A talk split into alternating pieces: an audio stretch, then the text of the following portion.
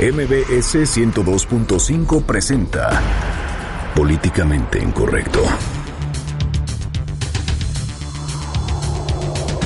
A través de redes sociales se difundió un video donde captaron a un policía enseñando el arte de la mordida. Durante el festejo del adulto mayor en la Ciudad de México, cocinan un menú inspirado en el doctor Miguel Ángel Mancera. Y el ex jefe de la policía de Iguala, Felipe Flores Velázquez, fue detenido en ese municipio de Guerrero al salir de un domicilio donde acudió a visitar a su esposa. En Twitter con el hashtag políticamente incorrecto y en mi cuenta personal, arroba Juanma Pregunta, estaremos al pendiente de todos sus comentarios. Y en estos momentos lanzamos la pregunta de este día. ¿Cuántas veces ha dado mordida? Y el pito de Mancera llegará a Jalisco. Bienvenidos, esto es Políticamente Incorrecto.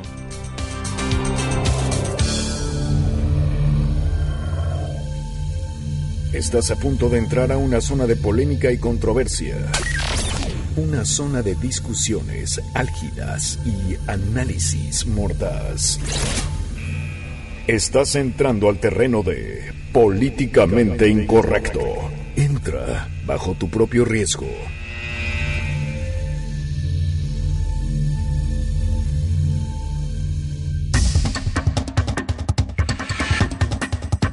Muy buenas noches, pasaditas las nueve, le doy la más cordial bienvenida a este su espacio políticamente incorrecto, la mesa de análisis y de opinión de Noticias MBS en este viernes 21 de octubre del año 2016. Irving Pineda, vaya sonrisa colgate que tienes el día de hoy. ¿Cómo están? Qué bueno que andan por acá. Buen viernes, bienvenidos. Vamos a estar de aquí hasta las 10 de la noche. Vamos poniéndonos en la misma frecuencia en las cuentas de Twitter, arroba Juanma Pregunta, arroba Irving Pineda, también los teléfonos en cabina 5166-1025. Hoy vamos a platicar pues del arte para andar ratereando en la Ciudad de México y también, pues de cómo poco a poco Javier Duarte sigue causando sorpresas por todo lo que tenía, por todos sus bienes que tenía, hoy por cierto, prófugo de la justicia. Oye, el arte de robar, el arte de cocinar también, les vamos a estar presentando un menú, un menú de rechupete político, amigos. Quédense en sintonía del 102.5,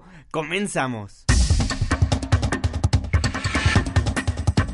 Oigan, ¿se han dado cuenta estos videos que han circulado a través de las redes sociales donde se ve a nuestros policías? Pues sí, pidiendo mordida a diestra y siniestra y siempre el que padece es el ciudadano. Claro que sí, el que siempre parece es el ciudadano. Ahora ocurrió en la delegación Miguel Hidalgo, ahí, ahí por el Hospital de México, por la colonia Escandón. Y es que ahí un policía fue regañado por su superior porque nada más no supo pedir bien la mordida. Vamos a escuchar. ¿Sabes cuál es lo peor? ¿Sabes lo, eh, lo que me molesta a mí? Las mentiras. Y usted primero agarra y dice, y luego a la mera hora dice, ah, no traigo dinero, es que no traigo dinero. ¿Venías cómo? ¿Venías en la llantera? A ver, a ver, a ver, a ver, a ver, a ver. Usted me dijo que lo paró por vuelta prohibida. Pero mire, por A ver, a ver, a ver, a ver. Usted me dijo que lo paró por vuelta prohibida. Nos la dimos así, lo paró por nos la dimos así, jefe. Nos la dimos Usted me dijo que lo paró por vuelta prohibida. ¿Y Nos la- qué ibas a hacer? No, jefe, él me dijo, oye, ¿cómo iba la auditor? Yo le dije, No me digas ¿Qué tal este oficial de tránsito, este jefe? que Enojadísimo porque no le cayó el varo. Híjole, qué bárbaro. Y así siguió regañando a sus inferiores. Pues mi cabrón es que me quieran ver la cara. Eso se los he dicho yo siempre, 20 mil veces. Siempre, siempre, siempre. Que me quieran ver la cara. Que me quieran ver la cara. ¿Qué tal, eh? Bueno, y es que estos policías habitualmente llevan un año y medio en el cargo, de acuerdo a lo que sabemos, pero ahí el superior les dio clases de cómo pedir mordida siendo amables, porque esto, esto es un arte. Yo tengo más experiencia que tú y también sé robar. Y también sé robar. Bueno, no, no es robar. Porque esto, esto es un, este, un, se me fue la palabra, un, un arte. Un arte. Esto es un arte. Esto es un arte porque debes de parar, debes de trabajar a la gente, le debes de decir y todo, para que la gente agarre y se vaya contenta y se vaya a gusto y no te reclame nada. Oye, ahí el el, arte. el Entonces, arte de robar por parte... Pues estos cuántos tiempos, estos cuántos años llevan robando. es que ¿Cómo es un arte, Irving? Pineda, extorsionar al ciudadano para ellos poder sacar un bien. Y además hay que hacerlo bonito, amable, todo es por el bien de los dos, casi casi, así, así es como las mordidas saben mejor. Bueno, y luego hubo otro video donde ya se arrepintieron los agentes de tránsito y pues le ofrecen disculpas a San Juan Ciudadano. Sí, este fue un video que no tiene nada que ver con el primero que le presentamos, pero también fue difundido en redes sociales de cómo un policía pide disculpa pues por andar pidiendo mordida. Soy el policía 927103, Feliciano García Armando Alejandro, y le, prom- le pido una disculpa al caballero y a partir de la fecha ¿Por qué pides la disculpa? por corrupción. Bueno, ahí las disculpas por parte de un oficial de tránsito. Y bueno, ¿usted se la aceptaría? Oye, pero Híjole. antes vamos a escuchar cómo este policía pues andaba ofreciendo sus servicios. Aquí lo que dijo. Porque estamos hablando de caballero, de bigotes, que yo te voy a echar la mano de caballeros, si tú, si usted quiere, si no, hacemos el trabajo como lo amerita nada más. Es que yo no sé si aceptarle la disculpa al señor de tránsito porque a pesar de que dice a partir de hoy voy a ser buen policía y ya no voy a ser corruptelas, dudo mucho que sea el caso. Dudo mucho. Bueno, y más cuando tienen a los superiores que también les están pidiendo una lana, ¿no? Que también le piden al policía, lo regañan, oye, no supiste pedir la mordida. Bueno, pues entonces el eslabón por dónde se rompe o por dónde empieza toda esa cadena, porque si el superior le pide dinero, pues supongo que el superior también recibe una lana y supongo que así es. No Sí, quiero yo cadenita, pensar mal, yo no quiero pensar mal, pero Pues ya veremos lo que pasa, pero bueno, tras la difusión de estos videos, ya la policía capitalina informó que la Dirección General de Asuntos Internos identificó a los elementos y a sus mandos. bueno, esa es la posición de la policía capitalina. Así la posición de la policía capitalina. Ya veremos si absolutamente todos los ciudadanos, usted que nos hace el favor de sintonizarnos el día de hoy a través del 102.5, pues acepta lo que está pasando en la Ciudad de México. Pero como bien dice Fernando Canec, la corrupción la hacemos todos. Si un policía de tránsito lo para porque usted está haciendo una infracción, pues ahora sí que a las Claro. consecuencias. ¿eh? La pregunta de esta noche, ¿cuántas veces usted ha dado mordida? Bueno, la encuesta aquí se la damos en unos momentos más. Pero bueno, hablando de gente corrupta, ¿qué ha pasado con Lord Ferrari Irving Pineda? Bueno, pues ya ve que uno siempre se entera de las fechorías de varias, per- de varios, de varias personalidades por las redes sociales. Y bueno, surgió este personaje que lo mandamos a vivir allá a la Unión Americana y resulta que tuvo broncas y ahora ya viene de retache aquí como si hiciera falta. Alberto Sentíes Palacio, mejor conocido como Lord Ferrari, pues bueno, fue arrestado en Miami, Florida, y cuando vuelva a la Ciudad de México, va a tener una cita con la justicia en la capital del país. Juan Carlos Alarcón nos tiene más información. Adelante, Juan Carlos. Muy buenas noches. Gracias, Juan Manuel. Muy buenas noches. Alberto Sentíes Palacio, conocido como Lord Ferrari, será requerido por autoridades de la Ciudad de México luego de su arresto en Miami, Florida, a cargo de agentes del Departamento de Inmigración de los Estados Unidos. En abril pasado, la Procuraduría General de Justicia Capitalina informó que, con base en la orden de aprehensión emitida por un juez, Interpol México emitió la llamada ficha roja, por lo que desde entonces inició la búsqueda de este sujeto a nivel internacional. Alberto Senties es acusado por el delito de fraude por un monto de 18 millones de pesos y es que el imputado realizaba préstamos millonarios a través de plataformas internacionales previo pago de los solicitantes. De acuerdo con Misael Espinosa, uno de los afectados, el llamado Lord Ferrari, habría escapado de México hacia finales de marzo de 2016 pese a la vigilancia que tenía. Por esa razón, la dependencia solicitó el apoyo de Interpol y para su ubicación proporcionó información de dos propiedades del acusado que se ubican en la ciudad de Miami, Florida. Se trata de un condominio que se localiza en la torre habitacional Tritón, en el número 2889 de la avenida Collins en Miami Beach.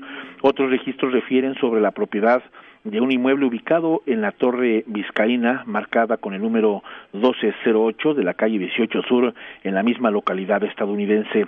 Las investigaciones contra Sentíes Palacio iniciaron en marzo pasado, luego que uno de sus escoltas golpeara y robara objetos de valor a un automovilista con el que Sentíes tuvo un percance sobre la lateral de la avenida Viaducto Tlalpan el 11 de marzo pasado. Su imagen se difundió a través de redes sociales y fue entonces cuando varias personas se presentaron a denunciar que habían sido víctimas de fraude a través de varias empresas de las que Sentíes Palacio se ostentaba como propietario. Se prevé que en las próximas horas el agente del Ministerio Público Capitalino realice los respectivos trámites para llevar ante los tribunales y en consecuencia a prisión a Alberto Sentíes Palacio. Hasta aquí la información. Muchísimas gracias Juan Carlos. Bueno, ahí la información estaremos muy al pendiente de lo que vaya a pasar en el caso de este señor Lord Ferrari. Bueno, estaremos muy atentos a, esta, a estos pendientes que tiene con la justicia mexicana.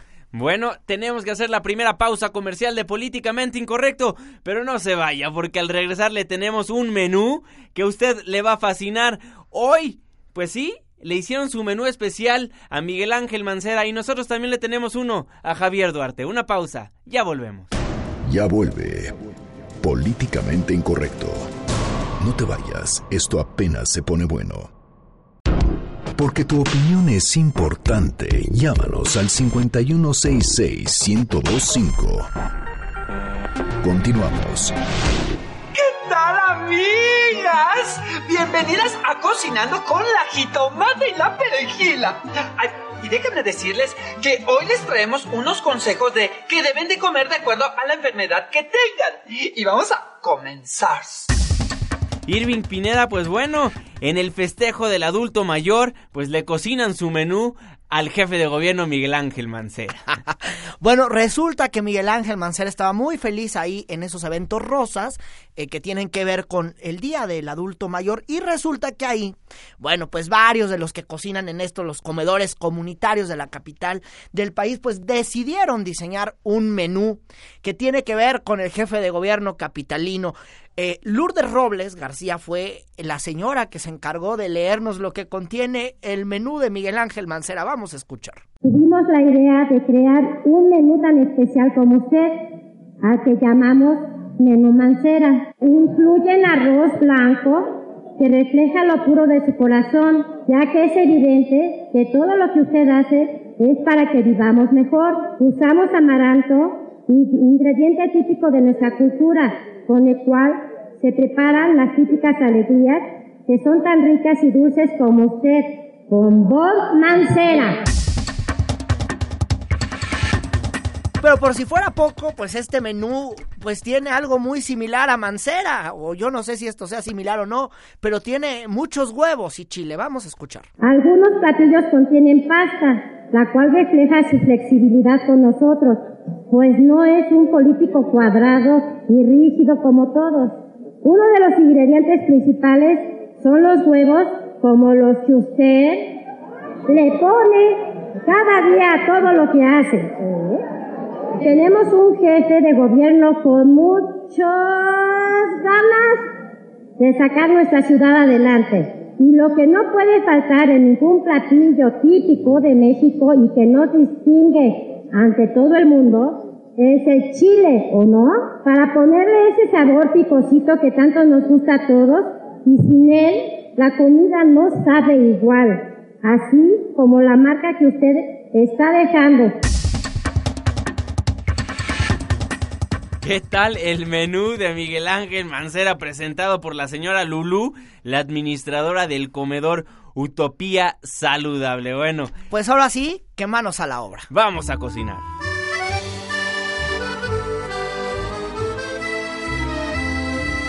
Oye, y fíjate que un super menú que se nos puede antojar a todos es el menú de Javier Duarte. El menú de Duarte. Vamos a empezar a preparar el menú de Javier Duarte. A ver, venga con ese primer tiempo, Irving Pineda. Pues, ¿una sopa? ¿Una sopita? Me, me late. ¿Cómo de qué puede ser? Pues de letras, ¿no? Sí, pero con pura Z nada más. No le voy a poner de más. bueno, vámonos al segundo tiempo. De segundo, ver, tiempo, ¿qué se te antoja, Irving Pineda? Una hueva de dinosaurio. De esa grandotota. Sí, así como la del PRI. Lo que más, que más, ya, ya, ya llevamos tantito, ya llevamos un poquito, pero nos falta el plato fuerte. Plato fuerte y para esas personas que les guste el pescado, pues ¿qué tenemos? Pues nada más nos va a alcanzar para un esqueleto de mojarra al mojo de ajo, porque ya, ya no tenemos nada más aquí en este estado. Como ya no hay lana, pues tuvimos que reciclar los restos de otras administraciones. ¿Qué más? ¿Qué más nos falta? Pues una concha, ¿no? Sí, pero así de, de esa, de esas que solamente tiene de, de Duarte, como las de Armadillo, porque, pues para que le valga gorro, ¿no? Y él siga escondiéndose. Oye, pero que no lleve aguacate. No, no, no, por los corajes aquello. Oye, pero de beber, ¿qué tal si servimos un frutzi, pero en un vaso así decente? Ah, no, por supuesto, pero tiene que. El frutzi tiene que ir con un pastelito, ¿no? Pues ya para el último tiempo. Claro, por supuesto. ¿Qué tenemos de postre? Uno de los favoritos de Javier Duarte, ¿no? Se me ocurre, se me ocurre un gansito. Un gansito. Chiquito porque no hay dinero, ¿eh? Sí, porque no hay dinero. chiquito. Es que ya saben que ahí únicamente roban gansitos y frutzis en, en el estado de Veracruz. Ah, ya se apareció la voz del señor Duarte, ya. Vámonos a una pausa. Vámonos a una pausa comercial ahí, el menú de Javier Duarte. ¿Usted qué opina? Arroba Juanma Pregunta. Y arroba Irving Pineda. Hacemos una pausa comercial y regresamos a Políticamente Incorrecto. Vamos a Veracruz y a ver si regresamos a Políticamente Incorrecto. Pórtense bien. Todos sabemos quiénes andan en malos pasos. Para cantar el jarabe, Porque tu opinión es importante, llámanos al 5166-1025. Continuamos.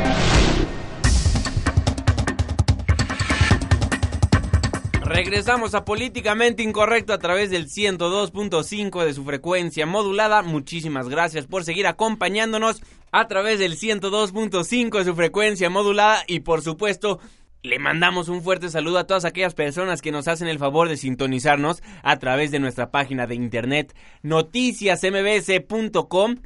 Irving Pineda, hoy día importante para el caso Iguala, para el caso de los 43 desaparecidos de Ayotzinapa.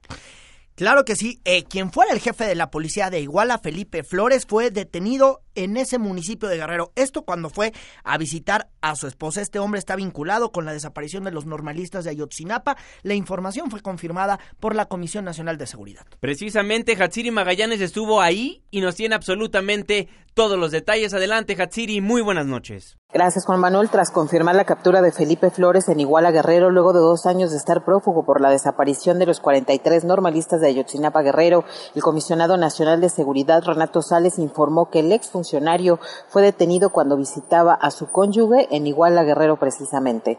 Fue a visitar un familiar efectivamente al municipio de Iguala, fue a visitar a su, a su cónyuge y fue el momento en el que se determinó idóneo para la, para la captura. En conferencia de prensa, Sales Heredia comentó que fue detenido por policías federales la madrugada de este viernes en Iguala Guerrero, luego de ser señalado por ser uno de los autores intelectuales en la desaparición de los estudiantes. Las investigaciones apuntan a que esta persona fue uno de los responsables de coordinar el operativo que devino en la agresión a los estudiantes. Al ex titular de Seguridad Pública de Iguala se le imputan los delitos de delincuencia organizada, secuestro en contra de los jóvenes de la normal rural Raúl Isidro Burgos. Asimismo, en declaraciones recabadas por la autoridad ministerial, se le señala por encubrir a los policías municipales de Iguala en la desaparición de los normalistas. También es señalado por acatar la instrucción notoriamente ilegal del exalcalde José Luis Abarca, consistente en perseguir y atacar a los normalistas que se trasladaban hacia la Plaza de las Tres Garantías, ubicada en el zócalo de dicha localidad, donde María de los Ángeles Pineda Villa, entonces presidenta del DIF municipal, rendía su segundo informe de labores. Señaló que tras varios meses de investigación conjunta entre la Secretaría de Marina, Policía Federal, CISEN y PGR, se realizó el operativo derivado de una orden de aprehensión girada por un juez de distrito con sede en Tamaulipas. Renato Sales dijo que el exfuncionario se encontraba en Iguala, donde fue a visitar precisamente a su esposa y justamente ahí implementó el operativo que se llevó eh, a cabo para capturar a esta persona. Señaló también que además de Flores fueron detenidas otras dos personas que tendrán que ser investigadas. Finalmente mencionó que también con esta captura de Flores, pues ya van 131 personas detenidas por este mismo caso. El reporte que tengo. Bueno, pues fíjense que el comisionado nacional de seguridad Renato Sales insistió en que según la información de inteligencia, Felipe Flores Velázquez ordenó a policías municipales frenar a los estudiantes el 26 de septiembre, lo que dejó como saldo decesos y lesiones y la desaparición, pues sí, de los normalistas. Sí, y también un dato importante, en la búsqueda de los normalistas de Ayotzinapa, las autoridades federales han realizado 698 operativos de búsqueda en puntos específicos de Guerrero, Morelos y Estado de México, así como Puebla. Además, más de 90 operaciones con aviones, todo para dar con los normalistas de Ayotzinapa. Y bueno, para platicar de este tema, ¿qué es lo que piensan los padres de los 43 desaparecidos de Ayotzinapa? Tenemos en la línea telefónica de Políticamente Incorrecto a Vidulfo Rosales, el abogado de los desaparecidos de Ayotzinapa. Abogado, muy buenas noches, ¿cómo está? Buenas noches, ¿cómo estás? Gracias por invitarnos. No, muchísimas gracias por aceptar la invitación. Don Vidulfo, ¿cómo ven la detención del ex jefe de la policía de Iguala, Felipe Flores Velázquez? ¿Les da alguna certidumbre su detención? Mira, la detención en sí misma creo que no nos dice nada. Esta es uh, trascendente y fundamental en la medida en que el detenido pues pueda aportar algunos elementos adicionales, no pueda aportarnos datos eh, que nos indiquen el paradero de los estudiantes. Creo que eso es, es lo fundamental y es lo que tiene que trabajar la PGR en estos momentos. Por ahora comentarte, eso no eh, me parece que la solicitud expresa que tienen los padres de familia de tener un acercamiento, eh, poder ver al, detenido, nosotros los representantes, poder este, verificar su detención y estar presente en su declaración no ha sido, no ha, no ha podido ser posible, la CEIDO a toda costa ha querido pues eh, ocultar eso, no darnos esas facilidades y creo que eso no camina en buena dirección, no ayuda para que pues el detenido pueda dar eh, todos los elementos con los que cuente, pues de acuerdo a la narrativa de PGR, ¿verdad? Él estuvo operando esa noche, entonces tiene datos muy valiosos e importantes respecto de, de, dónde se puedan encontrar los estudiantes. Vidulfo, te saluda Irving Pineda. ¿Has podido dialogar eh, con los papás de los desaparecidos de Ayotzinapa? ¿Esto les da un nuevo aliento? Digo, ya nos estabas diciendo que, que bueno, que tiene que aportar muchísimos datos, pero para ustedes, ¿qué significado le están dando? Mira, es una, es una detención importante que los padres estaban esperando, ¿verdad? Pero eh, esa detención se tiene que traducir, como ya te decía, en, en datos eh, concretos y en elementos concretos eh, que pueda aportar en, en términos de dónde están los estudiantes. Porque si no, entonces se vuelve una detención de las muchas que ya ha habido, ¿no? Que tenemos 130 detenidos, entonces sería un detenido más que, que iría este, a prisión, que estaría procesado, que en términos de, de justicia por los hechos deleznables de Iguala, pues es importante que sea tenido, pero a los fines de la, de la desaparición de los estudiantes y de saber el paradero de ellos, pues no, no, no aporta mucho. Claro, pero bueno, este es un hombre vinculado, eh, vinculado, pues ahora sí que hasta familiarmente con José Luis Abarca, el alcalde de Iguala. Bueno, quien era en ese momento el alcalde de Iguala cuando ocurrieron estas lamentables desapariciones. Sí, sí, efectivamente. Por eso digo, eh, dentro de la narrativa y, de las expectativas que los padres eh, tienen de este, de esta, de esta persona, pues se esperaba esta detención.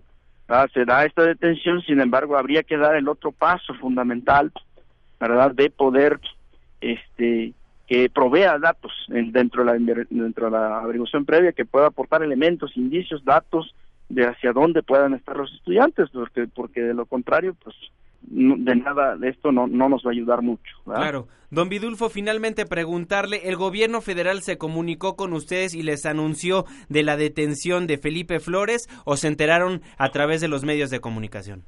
No, nos, nos avisaron de inmediato a la oficina para de investigación para el caso de Otinapa, que está en la PGR. Eh, fueron ellos los que nos avisaron y, bueno, eh, como te dije, hemos estado pidiendo y, solicitando poder estar presentes ahí en la en la declaración, pero hasta ahorita eso no, no ha sido posible. Bueno, don Vidulfo Rosales, estaremos muy al pendiente de lo que pase en cuanto al caso de la desaparición de los normalistas de Ayotzinapa y si nos los permite hay que seguir en constante comunicación. Claro que sí, con todo gusto estamos a la orden. Muchísimas gracias, que tenga una excelente noche. Bueno, ahí lo que tiene que ver con el caso Ayotzinapa, vamos a dar un giro pues no de 180 la información, pero sí en temas que tienen que ver pues con estas, las raterías de los gobernadores. Este viernes se confirmó que ayer jueves acudió a la delegación de la Procuraduría General de la República, quien fuera el titular de Finanzas y Planeación del gobierno de Javier Duarte, que es nada más y nada menos que Tomás Ruiz. Esto para aclarar situaciones de la cuenta pública, de cuentas públicas pasadas, porque nada más no hay forma de que pueda de que puedan verse que no se hayan robado nada. Claro. Esta visita es la que solicitó la PGR por las denuncias enviadas por parte de la Auditoría Superior de la Federación, quien notó irregularidades en algunas de las operaciones del gobierno de Javier Duarte. Vamos a escuchar a Tomás Ruiz. Solo para venir a aclarar algunos temas de cuentas públicas viejas de cuando era yo secretario de Finanzas. No, es en relación con temas de la Auditoría Superior de la Federación, de cuenta pública. Pues eh, conocer detalles de cuando yo fui secretario de Finanzas en el 2011 y 2012, de las cuentas públicas de la, que auditó la Auditoría Superior de la Federación. Bueno, ahí las palabras del exsecretario de Finanzas y Planación del gobierno de Veracruz, Tomás Ruiz. Bueno, eso por un lado, pero una empresa con la que prestanombres de Javier Duarte compraron terrenos ejidales en Campeche, supuestamente depositó 110 millones de pesos a una inmobiliaria que administran bienes que Moisés Mansur Cisneros iba a heredar a la hora gobernador con licencia. Claro, y Alfonso Ortega, abogado fiscalista que operaba para Duarte, admitió ante la Procuraduría General de la República haber sido partícipe de esta y demás operaciones y enjuagues de Javier Duarte. Compró diversos bienes por medio pues de una red de testaferreros de la que era parte. Y bueno, en el caso de Duarte se han girado hasta el momento nueve órdenes de aprehensión por lavado y delincuencia organizada. Hasta el momento solo han sido detenidas Nadia Isabel y Elía Arzate Peralta. Y bueno, para platicar de esto tenemos en la línea telefónica de Políticamente Incorrecto a Arturo Ángel, el periodista de Animal Político, quien nos tiene muchos más detalles. Arturo, muy buenas noches, ¿cómo estás? Hola Irving, Juanma, ¿cómo están? Oye, pues cuéntanos qué decir de estas nueve órdenes de aprehensión que ya fueron giradas. Sí, eh, eh, recordarán que platicamos, hemos platicado a lo largo de la semana que este es un caso donde hay varios niveles.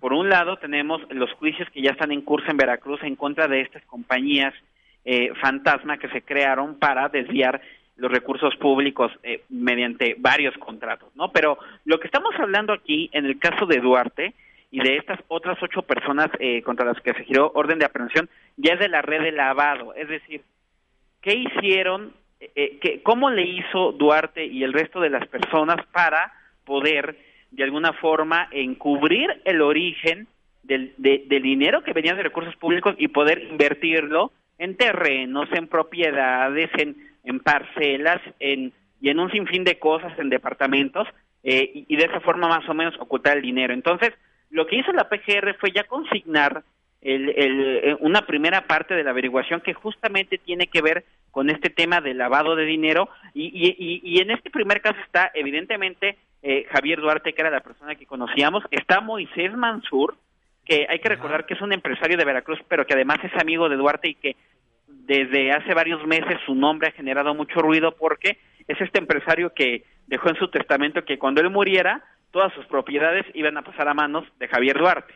Lo que sea, lo que sospechan las autoridades y lo que se ha denunciado es que en realidad Moisés Mansur ha servido como prestanombres de muchas propiedades en la Ciudad de México, en Veracruz y en varios estados que en realidad son de Javier Duarte. Entonces, estas nueve personas ya configuran esta red o esta primera red de lavado de dinero y, y que ayudaron pues de alguna forma a ocultar el origen que tenían estos recursos que en realidad eran recursos públicos y era dinero que pues debió dedicarse a otra cosa. Entonces, este eh, eh, está de, de alguna forma prófugo Javier Duarte y prófugos todos los demás con ex- excepción de las dos hermanas Arzate Peralta que son yo te diría que el eslabón más débil, es decir, ellas dos son las que aparecen como accionistas en una de estas empresas también fantasma, pero que ya se usaron para invertir el dinero. Entonces, ellas dos son las, mujeres que están detenidas desde el pasado miércoles.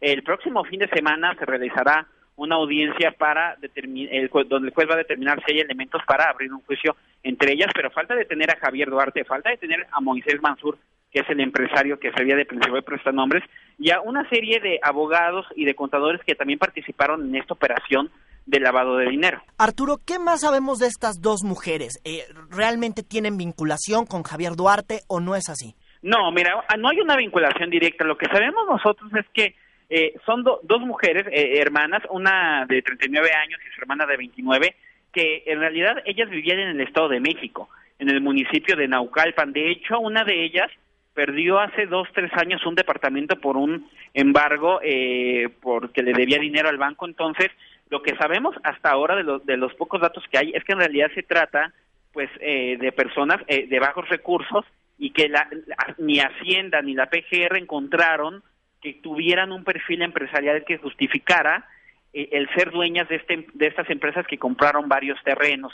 Entonces, evidentemente, lo que presumen las autoridades es que se trata de prestanombres y que son el último, digamos, el último eslabón de esta red de lavado que llega en algún momento al gobernador de al gobernador con licencia de Veracruz, eh, Javier Duarte. Lo que lo, lo que va a consistir eh, la acusación de PGR y lo vamos a conocer a detalle ya cuando se realicen las primeras audiencias es el reto es demostrar efectivamente cómo estas mujeres se conectan con todos los demás detenidos y cómo todas esas personas, digo, los demás, las demás personas que están prófugas y cómo todos ellos se conectan en algún momento con el, gobernador eh, con licencia Javier Duarte. Oye, Arturo, ¿tenemos más información de las demás órdenes de aprehensión? Porque entonces faltarían por cumplimentarse, ¿cuántas órdenes? ¿Ocho? Sí, no, mira, de, de esta acusación en específico por lavado de dinero y delincuencia organizada faltan por cumplimentarse este siete. E, es la de Javier Duarte, evidentemente, la de Moisés Mansur, la de los abogados.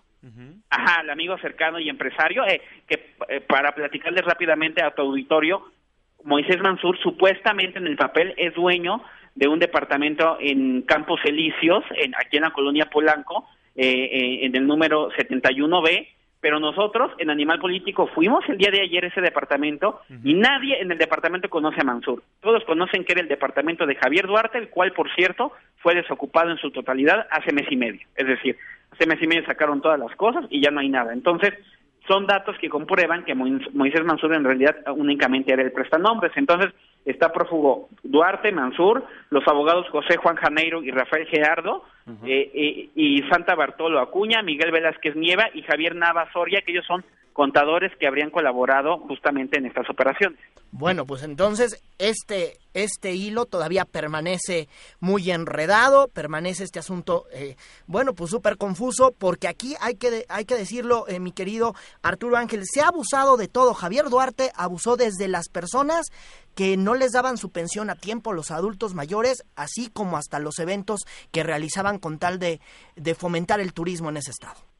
No, claro, claro, y además hay que decir que, bueno, necesitabas una estructura primero para poderte quedar con el dinero, que en realidad era dinero etiquetado para programas sociales. Pero evidentemente necesitas otro tipo de infraestructura financiera, pues para poder filtrar el dinero hacia negocios aparentemente lícitos. Entonces, evidentemente esto es un caso complejo en el que hay además muchas más personas. Hay que recordar que la PGR estaba investigando por lo menos a 35 personas relacionadas de alguna forma con Javier Duarte y, eh, eh, y por lo que sabemos vendrán todavía muchas más consignaciones. Eh, una prueba de ello es que los, los suegros de Javier Duarte el día de ayer interpusieron, promovieron una demanda de amparo, pues para que ellos no les impidan salir del país porque temen que las autoridades hayan girado también una orden de aprehensión contra ellos. Pues bueno, ahí la información. Arturo Ángel, periodista de Animal Político, te agradecemos enormemente por siempre tomarnos la comunicación. Tú desde el principio, pues estuviste muy al pendiente de todo el desfalco que hay en el estado de Veracruz por parte del gobierno de quien en ese entonces era el gobernador Javier Duarte, ahora prófugo de la justicia, gobernador con licencia, pero estaremos muy al pendiente y molestándote si nos lo permites en próximas ocasiones. No, no, no, no, no es malicia para nada. Muchísimas gracias. Ahí Arturo Ángel, periodista de Animal Político. Bueno, pues ahí parte de lo que está ocurriendo con Javier ¿eh? Duarte. es verdaderamente lamentable porque como platicamos con este Arturo Ángel, bueno, primero le avisaban, oye Duarte, vamos por ti, luego después de que le avisaron, le giraron la orden de aprehensión y como todo en esta vida debe ser difícil, pues ahora no sabemos dónde está el señor Javier Duarte. Y en medio de la búsqueda que se realiza, eh, que realizan las autoridades federales, pues para el gobernador, para ubicar al gobernador con licencia Javier Duarte, pues para que responda a todas estas acusaciones, bueno, pues déjame decirte que hay filosofía pura en el PRI y una de estas filosofías es la de quien fuera pues eh, del quien fuera el candidato a la gubernatura de ese estado, que es el senador Héctor Yunes, quien le pidió a Javier Duarte que ya, que ya vaya al MP a presentarse, ajá. Precisamente con la etiqueta, el hashtag más bien, Javier, entrégate, Héctor Yunes, pues se puso un poco moralista y digamos sentimental y le pidió al político prófugo de la justicia que reconociera sus fallas, abusos y excesos, acciones que desencadenaron el alejamiento de sus compañeros de partido, que hoy están avergonzados del exgobernador. Escuchemos. Ya en mi precampaña a gobernador expresé, hago el compromiso claro y categórico de aplicar la ley sin distingos y sin contemplaciones a todos los que hayan lastimado a Veracruz, sin importar sus cargos actuales, sus trayectorias ni sus nombres. Llámese Javier Duarte o como se llame. Así lo expresé. Cuando me diste la caña de pescar el 27 de septiembre del 2015, te expresé que te devolvía tu caña, que necesitaba un barco ballenero y que apenas me sería suficiente para lo que vendría. Te molestó una declaración con la que te sentiste aludido. Javier, defraudaste la confianza de 1.300.000 veracruzanos, la que depositamos en ti en el año 2010. Javier, entrégate. Entrégate.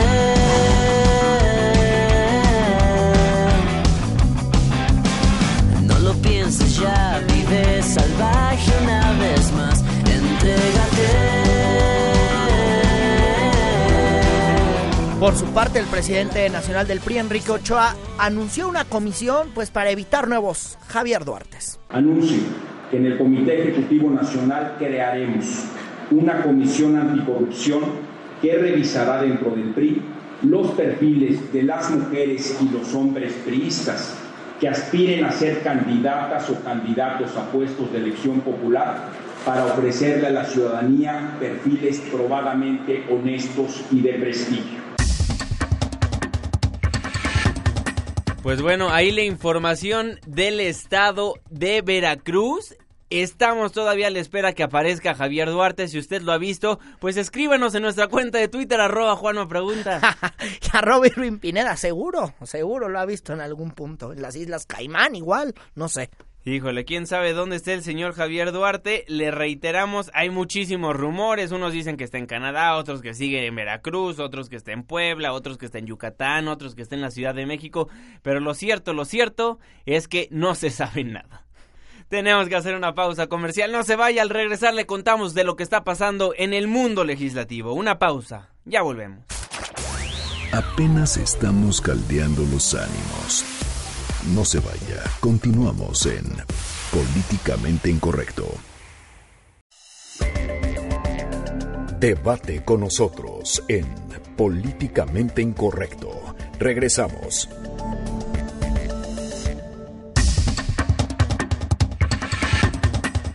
Estamos de vuelta en Políticamente Incorrecto a través del 102.5 de su frecuencia modulada. Le agradecemos enormemente por ser parte de la controversia. Facebook como Políticamente Incorrecto, arroba Juanma Pregunta. Y arroba Irving Pineda. 5166-1025. Pues bueno, ¿qué hay en Mundo San Lázaro, en el mundo legislativo Irving Pineda? Bueno, eh, ayer los diputados y los primeros minutos de este viernes, los diputados avalaron la liberación de las gasolinas. Exactamente, Angélica Melinos tiene más información. Adelante, Angélica. Muy buenas noches. Juan Manuel, muy buenas noches. Muchas gracias. Con el gusto de saludarte. Pues sí, esto es lo que señalan las bancadas de la oposición en San Lázaro, que la liberación de las gasolinas aprobada junto con la ley de ingresos para el año 2017 de inmediato va a generar un aumento de precios en estos insumos. Los congresistas del PRD, de Morena, del PAN, de Movimiento Ciudadano, incluso del Partido Nueva Alianza, señalaron que se tienen que tomar las provisiones necesarias para evitar que esta alza prevista en, los precios de las gasolinas a partir del año entrante, bueno, pues le pegue al bolsillo de los trabajadores. El, diputado eh, federal del PRD, Carlos Mirón, hizo cuentas y bueno, pues dio un ejemplo de más o menos cuánto podrían subir las gasolinas incluso a partir de enero próximo. Escuchemos al legislador perredista.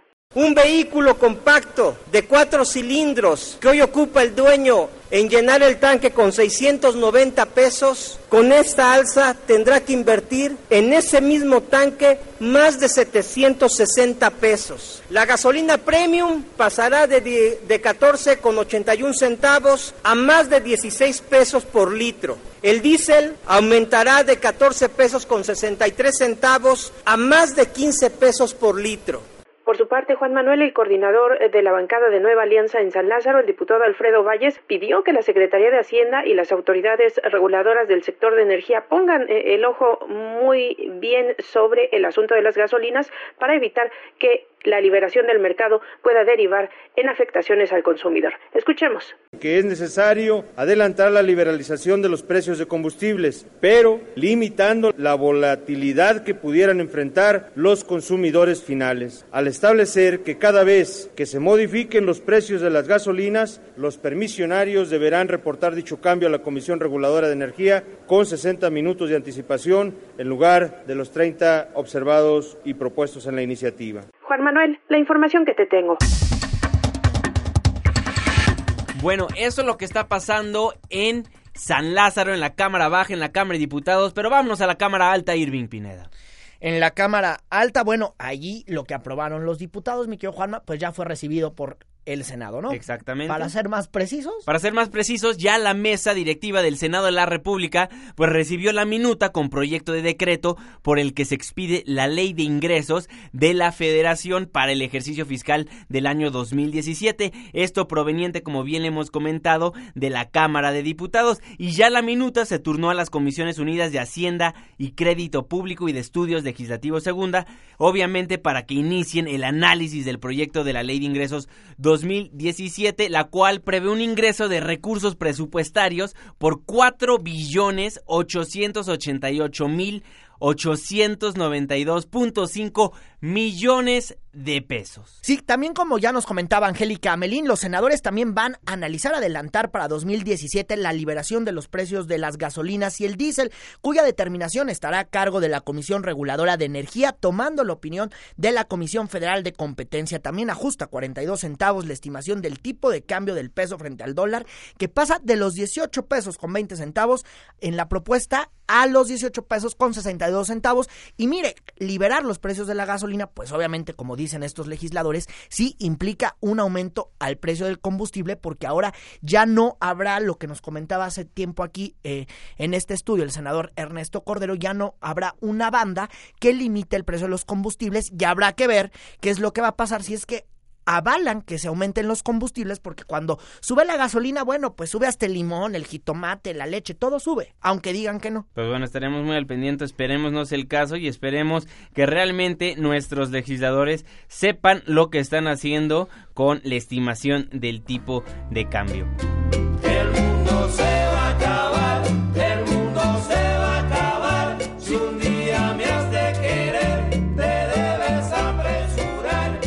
Pensábamos que el mundo sí se iba a acabar. Precisamente, y bueno, fíjense que también el día de hoy se realizó un ataque contra distintos sitios de internet desde la madrugada de este día viernes, hora de México. Dicha acción tiró sitios como Twitter, Telegraph, el portal The Guardian, Financial Times, Spotify, eBay, The New York Times, entre muchísimos más. Y bueno, el ataque fue del tipo D2 que satura las solicitudes para ingresar a una página provocando su caída. Pero bueno, ¿quién mejor para platicar de este tema que el experto en tecnología, el señor Pontón, a quien ya tenemos en la línea telefónica de Políticamente Incorrecto? Pontón, muy buenas noches, ¿cómo estás? ¿Qué tal? Buenas noches amigos, ¿cómo están? Bueno, pues sí, yo de repente estaba en un, en un vuelo, en un, en un viaje y llego a- al destino y no, que Twitter se cayó y Spotify y Netflix, esto se va a acabar, la tercera guerra mundial, ¿qué está pasando? Entonces, bueno, pues ya me puse a investigar y lo que pasó es que fue un ataque de DOS o en sus, por sus siglas en inglés se llama Distributed Denial of Services. que eso quiere decir que son tantas peticiones, es decir, un hacker, bueno, o un grupo de hackers, eh, hacen un algoritmo y un, un robot que hace que mande muchísimas millones, pero millones, millones, estoy hablando de una cantidad que ni nuestra cabeza lo entiende, millones de peticiones a un sitio determinado, Ajá. en este caso, bueno, pues, pues Spotify, Twitter, etcétera. Pero en realidad lo que pasó es que este grupo de hackers, me estoy imaginando, porque todavía no se adjudica de qui- quién fue el, el culpable, por lo general, pues los terroristas ya saben que, no, pues yo, yo fui, yo fui, ¿no? Y aquí todavía no se sabe quién fue.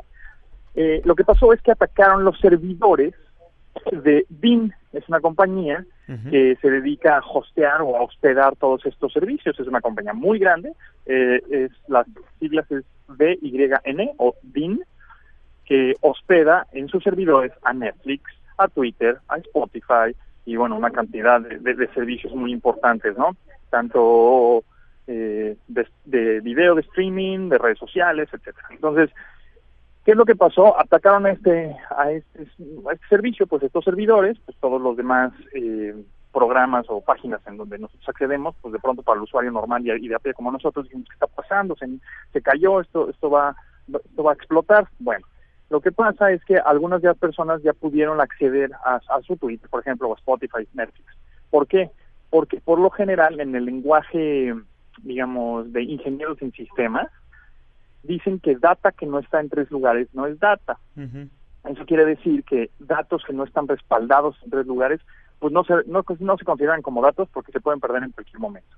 Entonces, lo que hacen estas personas, bueno, los, eh, los de BIM, los que tienen lo- el- todos estos servicios agrupados en sus servidores, tienen servidores regados por todo el mundo que tienen respaldos por todo el mundo. Por si atacan un, un servidor, pues tienen el otro respaldo y entra. Aunque parece ser que el ataque fue muy fuerte y empezaron a atacar todos los servidores donde tenían estos respaldos y estos espejos, se les llama espejos, a los servidores que tienen la, la misma información, ¿no? Sí, y es por eso que, nadie podía abrir su cuenta de Twitter, ¿no? Yo me tardé Es- seis horas para abrir la cuenta de Twitter del celular y luego poder Así abrir la cuenta de Twitter en la PC. Así es. Eh, por lo general, el ataque fue casi les, les dio en la torre a todos los de, Estados Unidos de la parte este. Sin embargo, pues a nosotros también nos tocó un cacho, ¿no? Em, porque evidentemente, pues todos los todos estos servicios son pues, estadounidenses, ¿no? Entonces, eh, algunos ya se restablecieron, de pronto se restablecen y vuelve a caerse. ¿Por qué? Porque ahí están en una pelea cibernética, bueno, o virtual, los hackers entre los, este, pues los ingenieros en sistemas y los de los de seguridad de cada empresa, ¿no? Tratando de evitar estos ataques. Es decir, es como si fuera una de- guerra de disparos, así, este, o una un Star Wars entre Luke Skywalker y Darth Vader. Bueno, pues lo mismo. Imagínense que la- las espadas no existen y son virtuales, ¿no? Unos están de un lado, otros están del otro, no se ven ni las caras, pero se están dando con todo, hasta por abajo de los dientes, pero con, un- con unos y ceros nada más. Entonces, ese es, pues es, un- es una cosa muy interesante, muy clavada, eh, que pues a mí me apasiona, sin embargo, pues para el usuario normal dice, pues a mí qué me importa, ¿no? si te te pone de malas cubeta, nada más, yo ¿no? quiero, Nada yo quiero más. tuitear. Hubiera- Entonces- hubieras visto a Irving Pineda cómo se enojó por no abrir su, su Twitter. Ya me imagino al dueño de The New York Times y al del Washington Post cómo se pusieron. Exactamente. Y aquí el problema es que los usuarios obviamente culpan a Twitter, culpan a Spotify, culpan a, Netflix, culpan a estos servicios. Ellos, bueno, el usuario tradicional, pues, ¿qué va a saber? O, no, no, no necesita saber que están hospedados en otro, que subcontrataron, pues, ¿qué, qué me importa, no? Yo quiero mi servicio. Bueno, entonces, bueno, el caso es que se van a estar restableciendo, ojalá que ya, sea, eh, ya no ataquen, ¿no? Y que haya cierta negociación, porque por lo general es lo que quieren. Eh, tú no me das lana, yo te sigo atacando. ¿no? Es más o menos por ahí va la cosa. Y no se puede saber de dónde, esa es la otra cosa. Es decir, ah, no, pues ya los tengo, los tenemos identificados, están en Missouri. Pues no, quién sabe en dónde están, porque como son muy profesionales, y se ve que lo son, están cambiando sus números IPs o estos que IP significa Internet Protocol, estos eh, protocolos de comunicación de números en donde identifican la locación. Entonces es como si tú estuvieras marcando de un teléfono de México y al segundo dices, ah, lo tengo identificado, pum, y se cambió a Kuala Lumpur, pum, y se cambió a Timbuktu, pum, y, y, va cambiando este número IP para que evidentemente, pues no los localices, ¿no? Pues bueno, ahí la información, estaremos muy al pendiente. José Antonio Pontón, como siempre, te agradecemos tu cuenta de Twitter para que la gente te siga, porque tú subes muchísimo de temas de tecnología bastante interesantes. Espero que sí sirva el Twitter. Entonces, mi cuenta es arroba japontón. Y si no, pues ahí les va mi número celular. Nah, no es cierto. Este, arroba japontón.